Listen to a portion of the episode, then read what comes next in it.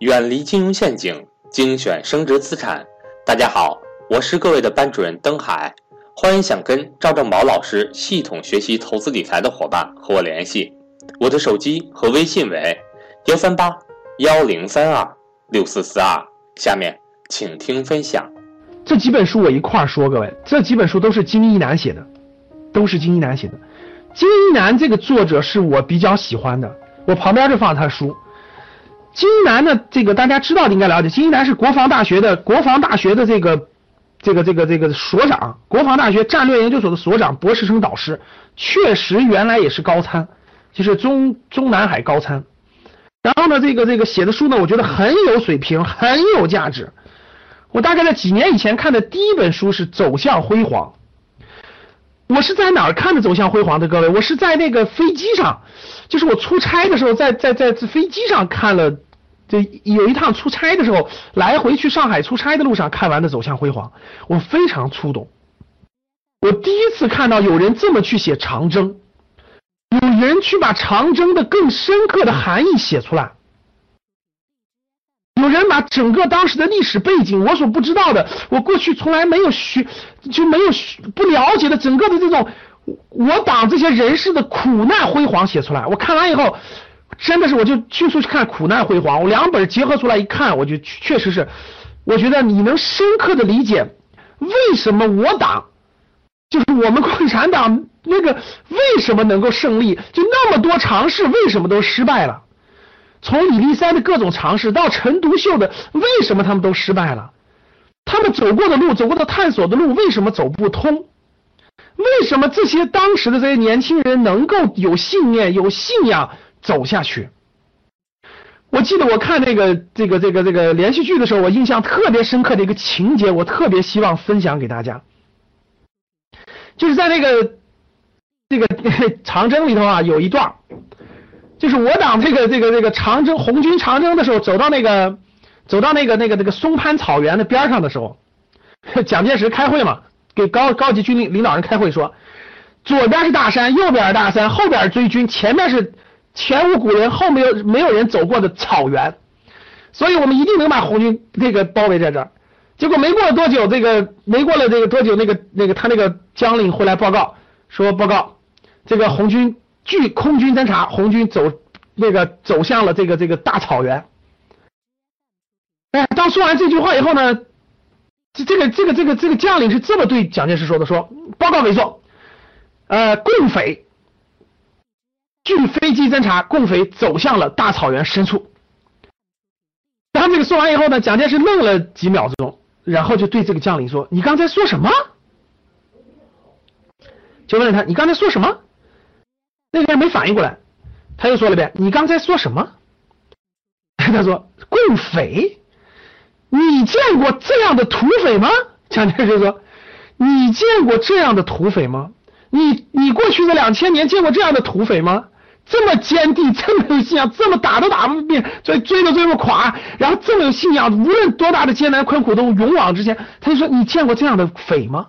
他自己对那个将领说的，太有触动了，各位。从古到匪有这样的信念吗？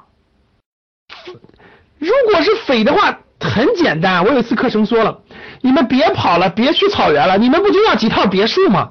不听说不是北上广深房价贵吗？不听说不南京房价贵吗？别跑了，每人四套，每人四套到南京来吧。你们不是那个，你们那个不是那个讨不着老婆吗？行行行，南京的每人给你们介绍俩两两两个来给你娶俩老婆，我同意了。你不缺钱吗？每人两五百两黄金，快快快回来吧，别别闯了，别那么辛苦了。各位你说是不是？这是这个这个信仰是完全不一样的，各位。当你看完这个金一南给你梳理的这个历史，我觉得啊，你会你会重新树立你对近很多问题的观念的看法，你会树立很多观念的看法。这个这个走向辉煌，主要是站在整个历史大背景的前提下讲的整个长征。然后呢，这个为什么会长征？长征的历程，包括信仰、价值观都讲明白了。《苦难辉煌》这本书特别好，讲的是整个从我党创办以来，这就整个那个大背景，就是整个中国近代史的大背景。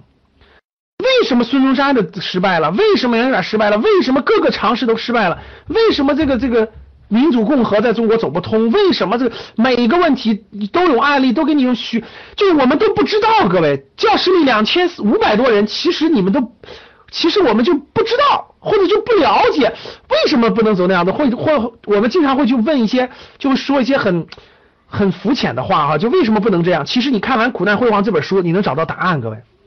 你能找到答案，你能找到答案。然后呢，今年还有两本书是《兴盛》《兴盛一》《兴盛二》。哎，我觉得一看这本书，我就一看这个名字，我觉得就他就不愧是军人出身，把握住了这个核心。我给你问一个问题，这这两本《兴盛》解决了一个问题，就是我一直困惑的一个问题。其实这本书就解决了。大家知道解决了什么问题吗？那个我去过那个这个中朝边边界，对吧？我去参观过那个丹东的那个抗美援朝纪念馆，谁去过？各位，谁去参观过那个抗美援朝纪念馆？这个其实大家了，嗯，那个那个那个了解过，对，大家真实了解过，大家就知道，这个抗美援朝的部队的这个装，就是那个装备，就是所有的装备、装卸、炮兵，根本没法跟美国比，没法跟联合国军比，对吧？虽然有苏联的支持，那也是差得远的远的。特别是第一场第一战役、第二战役之前都没有都没有苏军的这个武器的支持，就支武器装备那么差，为什么能打赢？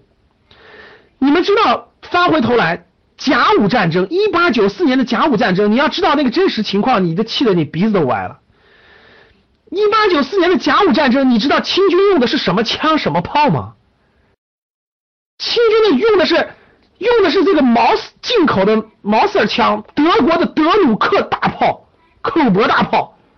那日本用的是小山野枪、小小山野炮，那根本就，嗯当时清军的步枪是六连发，你知道吗？啪啪啪啪六连发，上一次子弹能打六连发。小日本的是三一个咔嚓一个一个的，对呀，小的春天步枪、山野炮。那德国的毛瑟枪，德国的克虏伯大炮，无论人数，无论枪械，各位都比小日本强的不知道多少倍。无论是海军、陆军、炮兵，就我问大家，为什么？你看，同样是中国人，同样是血肉之躯、黄种、黄皮肤的中国人，同样在朝鲜打，你看到什么结局？各位？武器装备是天壤之别呀！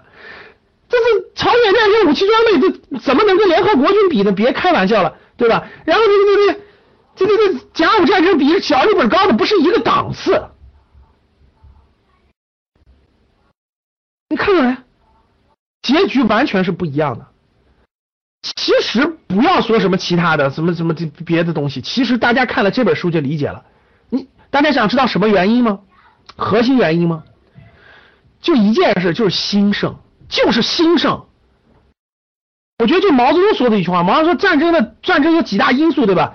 第一大因素就是你的这个这个这个战争的这种这种信念和这种必胜的信心，然后才是武器装备等等等等，说的很清晰。你真的就是兴盛。我问大家，我举个例子，我问大家，今天假设南海真有冲突，假设他娘的真开炮，真打起来了。我们有没有必胜？我们有没有兴盛？在这我们有没有？有没有这个？我相信很多中国人没有。你看，有和没有是天壤之别的，各位是天壤之别的，是天壤之别的。钓鱼岛真爆发了，你有没有兴盛？真有兴盛，在中国周边地区。坚信一定能赢，就没有兴盛，你就再有再武器再先进，你也是败，真的。看呀，有兴盛吗？整个民族有在未来十年，万一有冲突，你有兴盛吗？这不单单是武装备的，我觉得很多事情都相关，是兴盛第一。其实这里面把思路得捋清楚，这里面讲了很多案例，各位讲了很多案例。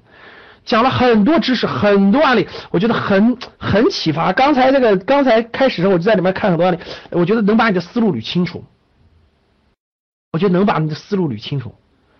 这这个题这这值得看，绝对值得看，各位，啊，绝对值得看，绝对值得看。所以每个人我觉得应该先了解清楚，我觉得绝对值得看。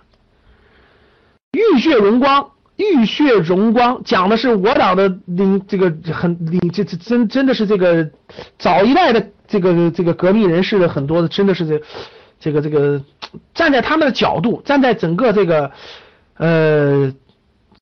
我党的早一代的年，这这个这个领导人的这个这个发展历程当中，站在人站在人人性和人的人这个角度去讲的，他们整个的发展历程，世界大格局，中国有态度，讲的是中国面对未来二未来二十年应该具备怎样的格局、怎样的态度和怎样的眼光。所以这几本书，金南的这几本书，各位啊，一二三四五六。很值得一读，很值得，不用说了，各位下来认真读一读吧。